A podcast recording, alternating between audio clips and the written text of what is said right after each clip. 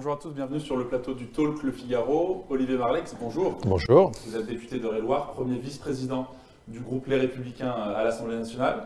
Les Républicains qui se lancent euh, dans cette campagne des municipales, nous sommes à un mois euh, de ce scrutin. Premier scrutin local pour La République En Marche, Mmh. scrutin de consolidation pour les Républicains qui veut rester la première force territoriale de France. Est-ce que c'est un enjeu de survie pour votre parti après l'échec des européennes? Dans le jeu de survie, je peut-être pas jusque-là, mais en tout cas, c'est évidemment c'est un, temps, euh, un temps très fort. Euh, on, est, on est sur notre terrain, celui du, du- réel. Euh, on est en position plutôt effectivement de, de- force et ça, ça doit être pour nous, en tout cas, c'est certain, le, moment du, le moment du rebond. Hein, et voilà, on a des maires sortants qui sont généralement appréciés, qui sont des gens qui, euh, pas beaucoup ont été élus en 2014, donc une, une nouvelle génération euh, qui donne satisfaction dans beaucoup de communes, si on en juge par, au moins par les sondages. Et donc, euh, donc on est plutôt confiant. Côté de la République en marche, ça a l'air un peu plus, euh, un peu plus laborieux. Avec des villes gagnables pour les Républicains, selon vous? On ne s'est pas fixé d'objectif, c'est éventuellement Paris, euh, mais euh, autrement, euh, voilà, on a. Rachida est candidate nous, dans la capitale. euh, Aujourd'hui, la, la droite et le centre euh, dirigent les deux tiers des villes de plus de 10 000 habitants. Donc, euh, euh, évidemment, l'enjeu, c'est déjà de conserver, euh, de conserver cette situation qui est le, qui est le record, en fait, hein, euh, 2014. Oui, donc vous avez tout a à été perdre. la meilleure situation. Donc, a priori, on a tout à perdre et peu de choses, peu de choses à gagner. Euh, L'enjeu de, de ces élections municipales, une thématique euh, dominante dans cette campagne, c'est la question de l'écologie. C'est à qui euh, plantera le plus d'arbres, promettra le plus de pistes cyclables dans les villes. Est-ce que vous vous réjouissez euh, de cette euh, thématique euh, qui est centrale dans, ce- dans ce- dans cette campagne, ou bien vous dites qu'il y a une forme de surenchère? Oui, quand on voit certaines euh, propositions euh, consistant à, dé- à dé- à déplacer une gare, euh, voire deux, pour mettre des forêts à la place, effectivement, il y a, y Vous a pensez au Central Park de Je Benjamin pense, Griveaux à certaines Paris idées, de, de- voilà, pas, pas la punaise des lits, mais euh, le déplacement de la gare. Euh, oui, il faut, faut- faut garder raison, mais il est évident que, un, la, question de réchauffement climatique, elle est présente partout, et que, deux, euh, on est arrivé à un moment de, de densité urbaine où il y a une aspiration très forte à, à retrouver du, du- du vert dans nos, dans- dans nos villes, bien sûr. Et chez les Républicains, je rappelle que, je rappelle que c'est notre famille politique, euh, c'est les gaullistes qui ont créé, le, pre- il y a très très très très très longtemps, le ministère de, de, l'environnement pour la première fois. Donc euh, euh, c'est pas une pas des, une surprise pour nous que ces sujets-là soient présents euh, au cœur de C'était la c'était campagne. sous Pompidou au début des Ouais, années C'était sous 70. Pompidou, effectivement, euh, Robert Poujade, voilà. Non, mais ça pour dire que, que c'est qu'on n'est pas dans que, que- que les maires qui portent ces problématiques, qui sont pas, y compris les maires de droite, euh, ne sont pas dans de la posture. Je crois qu'il y, a il y a une vraie aspiration à ce que les questions d'environnement, de, qui sont au cœur de la qualité de vie, soient davantage présentes. Aujourd'hui, le maire, c'est le maire du quotidien, c'est la qualité de vie qui compte. et Bordeaux, ville tenue par la droite. euh, Bordeaux, ville qui a élu un maire de droite dès le premier tour depuis 1947, pou- peut, selon vous, basculer euh, du côté euh, d'Europe Écologie Les Verts? On a un candidat, Pierre Urmic, euh, qui est extrêmement haut dans les instituts, de- dans les enquêtes d'opinion. C'est une, c'est une ville qui peut basculer? Non, écoutez, je pense qu'on a, on a, on a un maire qui a, qui a repris le flambeau il y a, il y a- il y a assez peu de temps, hein, il y a à peu près un an. Nicolas Florian, Nicolas Florian. Et je- successeur d'Alain Juppé. Et je pense, voilà, et je pense que c'est une personnalité qui est connue, appréciée, et euh, d'ailleurs il se porte plutôt pas mal non plus dans les sondages. Cette campagne est aussi marquée euh, par euh, un climat de violence dans certaines villes. Vous avez lu le, Figaro comme nous aujourd'hui avec cette, page sur l'irruption de ces violences. Un candidat agressé à coups de boule de pétanque à Mayotte, un candidat frappé au visage dans le Pas-de-Calais, des réunions publiques perturbées à Toulouse et Marseille. On a un historien Jean Garrigue qui, dans le Figaro, dit que c'est inédit ce climat de violence pour une campagne locale sous la Ve République. Est-ce que vous êtes inquiet? Oui, il faut, est évident que ce climat de, violence dans, le pays, et de, violence y compris dans la, sphère, politique, aujourd'hui, il est, est, est inquiétant. Euh, et malheureusement, je pense que, euh, je pense, je le dis très clairement, je pense que ça doit interroger, remettre en cause la façon de, gouverner du président de la République. Euh, le président de la République euh, divise beaucoup, écoute peu, et donc je pense qu'il faut, il faut savoir, le rôle d'un président de la République, ce n'est pas de diviser les Français, c'est d'assurer d'abord la paix sociale dans le pays, c'est d'écouter, d'écouter un peu plus les corps intermédiaires qu'il ne l'a fait depuis, depuis deux ans et demi maintenant. on l'a vu avec, avec les organisations syndicales, on l'a vu avec les corps intermédiaires, avec le Parlement. alors il avait redécouvert à l'issue de la crise des Gilets jaunes que les maires pouvaient servir à quelque chose. Il est en train de redécouvrir, si j'ai bien compris, que le, le Parlement pouvait aussi servir à quelque chose. En tout cas, son groupe parlementaire euh, devait servir à quelque chose. Donc, référence euh, au président de la République qui reçoit donc aujourd'hui à l'Élysée pour, pour euh, le groupe La République en marche. Je crois qu'effectivement, c'est pas pas tout à fait un hasard si dans notre pays euh, les choses sont à ce point euh, inflammables. Le président a créé une stratégie de tension qu'il assume d'ailleurs avec le Front National. Et, et, pour nourrir cette stratégie de tension, il y a une vraie stratégie de radicalisation. Eh bien, je crois qu'il faut que le président de la République, s'il doit y avoir un acte 2 dans son quinquennat, sorte de cette stratégie et apprenne à redialoguer avec, avec tout le monde, à commencer par le Parlement, et au moins évidemment avec son groupe euh, parlementaire. Un mot sur euh, la circulaire Castaner euh, pour les municipales, qui est un texte controversé que vous avez attaqué devant le Conseil d'État il y a quelques semaines. Conseil d'État qui a censuré une partie du texte. Christophe Castaner a donc dû réécrire la circulaire. En un mot, cette circulaire, elle prévoyait de mettre dans le noir une large partie de la carte électorale de France, les villes de moins de 9000 habitants qui auraient été sans couleur politique au moment de la, montée des, de la remontée euh, des résultats. Mhm. Euh, est-ce que c'est une victoire politique pour vous, euh, le fait que Christophe Castaner ait eu à réécrire cette circulaire? En tout cas, c'est très, très révélateur. Oui, c'est une victoire et c'est très révélateur. maintenant, ce seront les villes de moins de 3500, habitants. effectivement, le seul enjeu, c'était le seul enjeu de cette circulaire, c'est comment on compile au soir du premier tour le résultat des élections municipales. Ce que proposait le gouvernement, c'était tout simplement d'effacer le résultat dans 95% des communes de France et plus de 50% de la population. Donc on aurait eu un, ministère de l'Intérieur qui nous aurait présenté un résultat totalement tronqué, totalement faussé. C'était évidemment euh, inadmissible dans une démocratie, mais ça révèle euh, surtout à quel point euh, le gouvernement est aux abois à la veille de ces élections municipales. J'ai lu quelque part ce matin un bilan de la commission d'investiture d'En Marche. il y a aujourd'hui, si on prend les communes de plus de 9000 habitants, qui sont donc les communes les plus urbaines, les plus favorables à En Marche, il y a quand même plus d'une commune sur deux où En Marche n'a pas été capable de trouver des candidats. Une commune sur deux. Donc c'est dire effectivement la faiblesse de l'ancrage de ce parti politique, construit de façon totalement pyramidale autour du président de la République, avec euh, quelques députés derrière, et puis pas grand-chose grand d'autre comme relais dans le pays. Et là, euh, le fait que le seuil de 3500 habitants, donc en dessous de 3500 habitants, les communes ne, ne verront pas leur couleur politique des candidats remonter euh, le soir du scrutin. C'est un bon compromis pour vous. Ça permet à la fois de respecter la demande de certains euh, candidats dans les petites communes sans étiquette qui se voyaient parfois repeindre malgré eux par les préfets, et en même temps de ne pas euh, décolorer une large partie de la carte électorale. Je, pense qu'il y avait d'autres façons de faire. en 2014, le gouvernement le gouvernement de Manuel Valls, à l'époque, avait retenu une limite à, 1000 habitants, Qui, donnait encore plus de, plus de transparence euh, au, résultat. Bon, euh, il y avait une autre façon de faire, je pense. Euh, là, on écarte quand même 20 ou 25 des, des, Français de la France rurale. Donc ça, reste un petit sujet de, mon point de vue. la question, c'est effectivement afficher une nuance de manière individuelle à des gens qui, l'ont pas réclamé peut être gênant. donc c'est pour ça que je dis qu'il y avait une autre façon de faire qui était de ne pas publier à titre individuel les nuances, mais enfin on est dans la technique.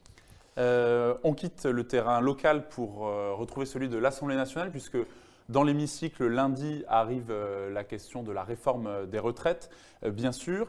La commission spéciale chargée des, retraites à l'Assemblée nationale a adopté un article sur l'âge d'équilibre pour toucher une retraite à taux plein. Est-ce que pour vous, ça ne va pas assez loin? Il faut reculer carrément l'âge légal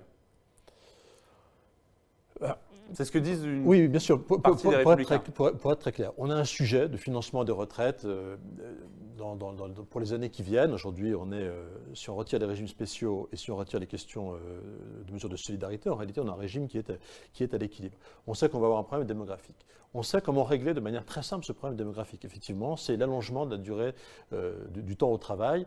on a les 43 annuités. On sait que si on combine avec, en reculant à 63 ans, 64 ans, peut-être une clause de, rendez-vous et après éventuellement 65 ans, euh, euh, on, remet totalement le système à flot.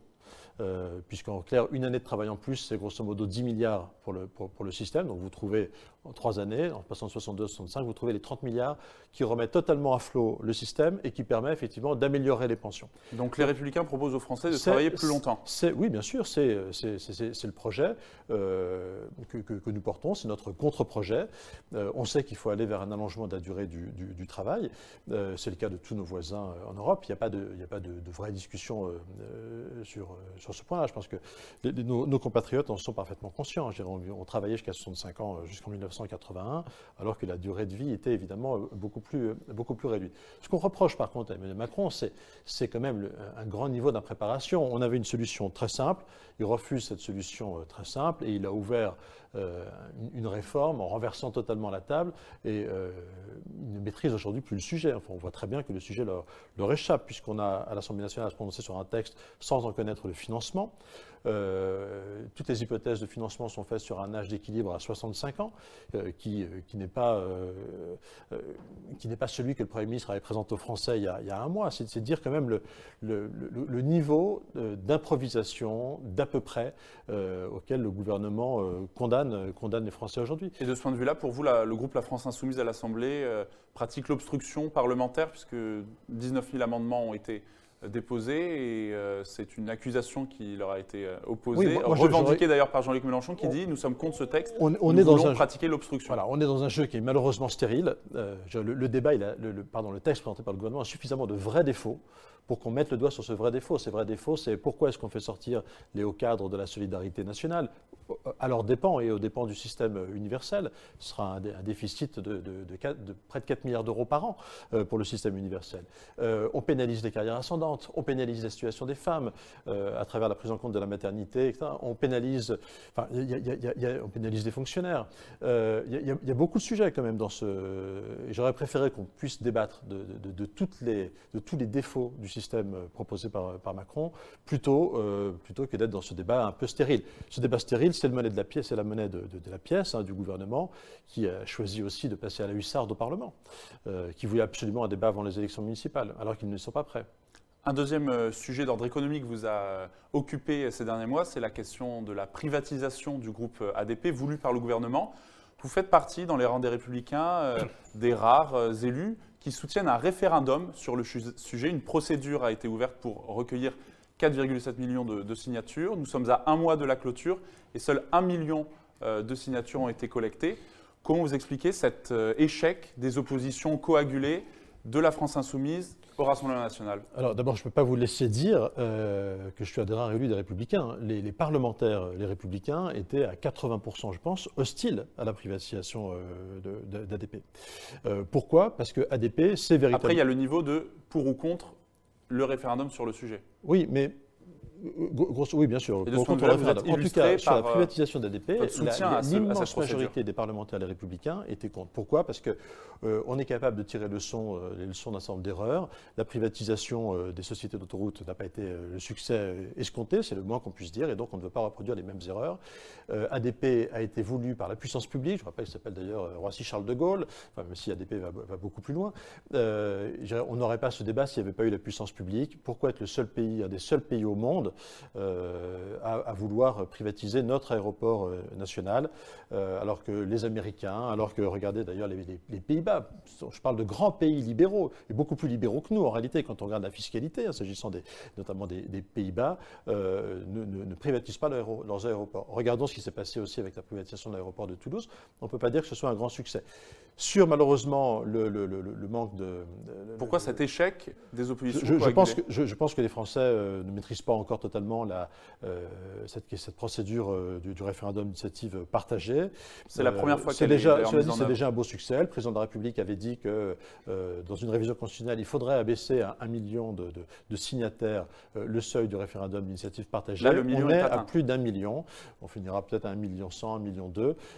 bien chiche, j'aimerais que le président tienne la parole, l'engagement qu'il avait pris d'organiser ce référendum. Vous restez avec nous, euh, Olivier Marlex, euh, puisque euh, Léa Fournier est arrivée sur le plateau pour poser vos questions, chers internautes.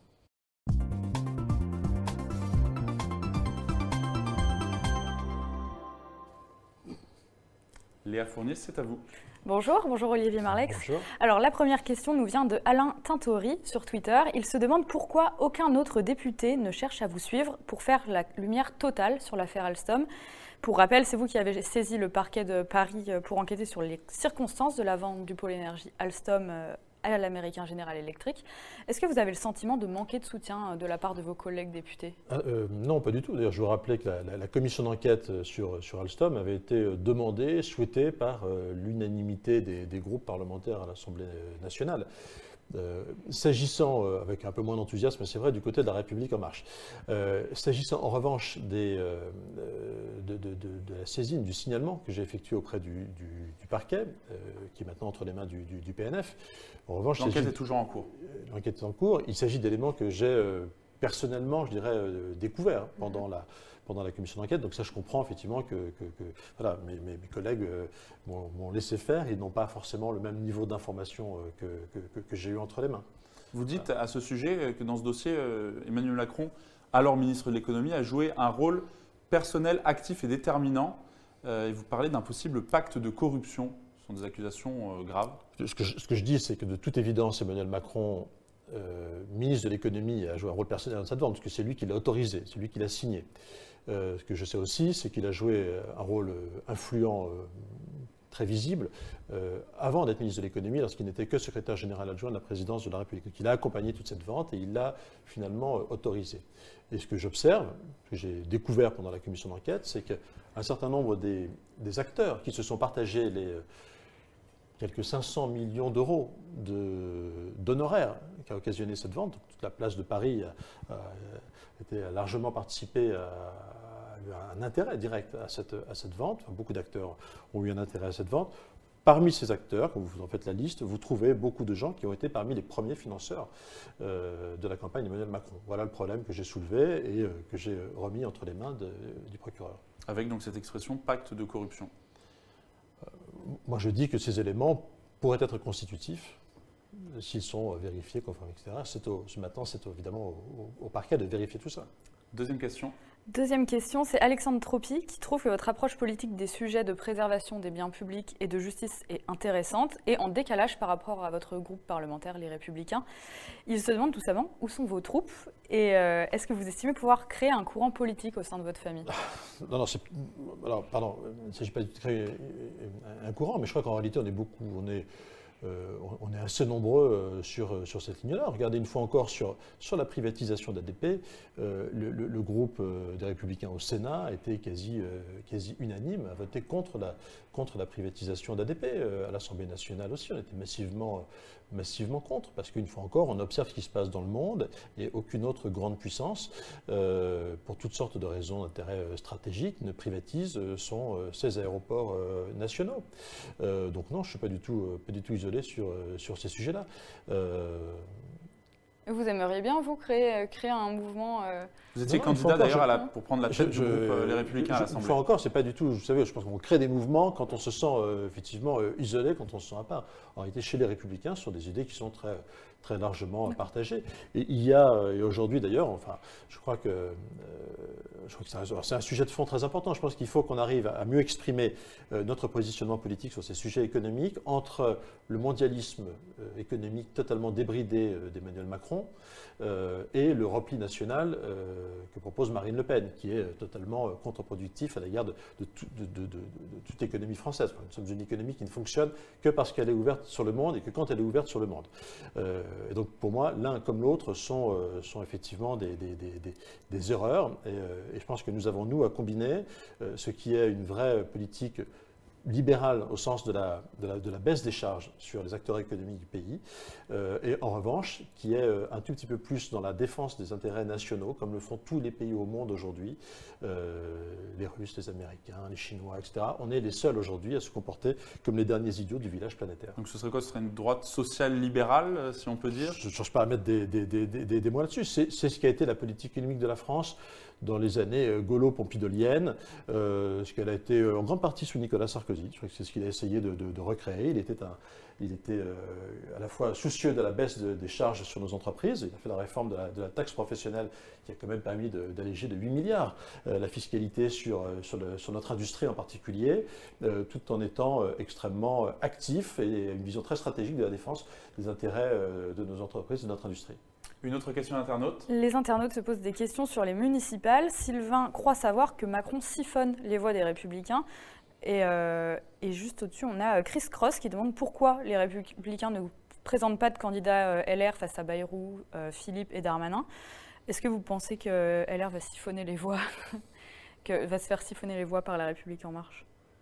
Bah, euh, toute la stratégie, évidemment, du président de la République, c'est un secret de polichinelle. C'est, d'essayer, euh, après être venu de la gauche, euh, en ayant gardé d'ailleurs toute sa philosophie social-démocrate, chaque, chacune de ses actions le prouve, d'essayer aujourd'hui de faire croire qu'il est de droite et de faire disparaître la droite. Ça a marché en partie lors des européennes, avec une large partie des anciens électeurs de François Fillon qui oui, tout à fait, bien sûr, bien sûr, avec une carte des résultats qui n'est plus la même entre le, premier tour, enfin entre les européennes et, euh, et, des élections législatives, par exemple. Donc il a, il a réussi cette stratégie de manière, voilà, à un moment donné. Euh, sur, les, sur les municipales, vous savez ce qui s'est passé euh, au Havre. Effectivement, on a été un peu pris, pris de court, par surprise. On a un maire qui était, qui était des Républicains. Le Premier ministre décide de revenir dans sa ville. Euh, c'est assez compliqué dans une ville de la taille du Havre de recréer ex nihilo euh, une liste à un mois des élections. Euh, donc, eh bien, nous avons, avons, décidé effectivement que ces gens-là ne faisaient plus partie des Républicains. Donc, on a été, je crois, on, ne peut plus, on ne peut plus clair. mais effectivement, la, stratégie d'entrisme se fait un peu partout, donc on trouve encore un peu des, des scories. Et puis, à titre personnel, moi, je ne peux pas en vouloir à certains maires de grandes villes qui avaient dans leurs équipes depuis très longtemps un ou deux conseillers municipaux, euh, qui euh, ne savent plus trop où ils habitent, etc., et qui aujourd'hui euh, seraient, seraient, en marche, voilà, leur demander de, renoncer, enfin d'avoir une action brutale dans leur commune. J'en parle là d'enjeux locaux. au niveau national, nous avons effectivement, je pense que nous sommes très clairement aujourd'hui des opposants au président de la République et qu'il n'y a aucun doute là-dessus. Et justement, sur le chat du Figaro, un internaute souligne que Macron a une fascination du pouvoir. Est-ce que vous, est-ce que vous comprenez, euh, est-ce que vous êtes OK ou pas avec ce qualificatif? Fascination du je, je, préfère ne pas rentrer dans l'analyse psychologique du président de la République. Je pense qu'effectivement, il a, il a un comportement assez atypique. Euh, voilà, ce serait sans doute trop long. Je, je ne suis pas qualifié, je ne suis pas médecin psychiatre. Euh, et bah, ce sera ma dernière question. la, la, semaine passée, Hervé euh, Moret, sénateur centriste de l'heure, critiquait la hausse des tarifs des péages. D'après lui, les sociétés d'autoroutes font des profits colossaux sur le, dos des automobilistes. Euh, vous, avez un avis sur cette question?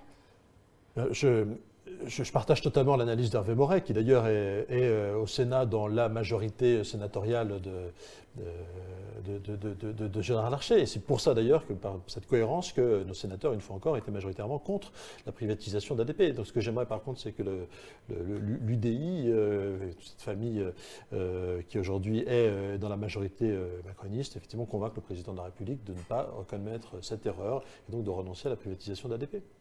Merci beaucoup Olivier Marlex d'être venu sur le plateau du Talk Le Figaro. Merci Léa. Merci à tous euh, de nous avoir suivis. Rendez-vous demain pour une nouvelle émission du Talk Le Figaro. Excellente journée à tous.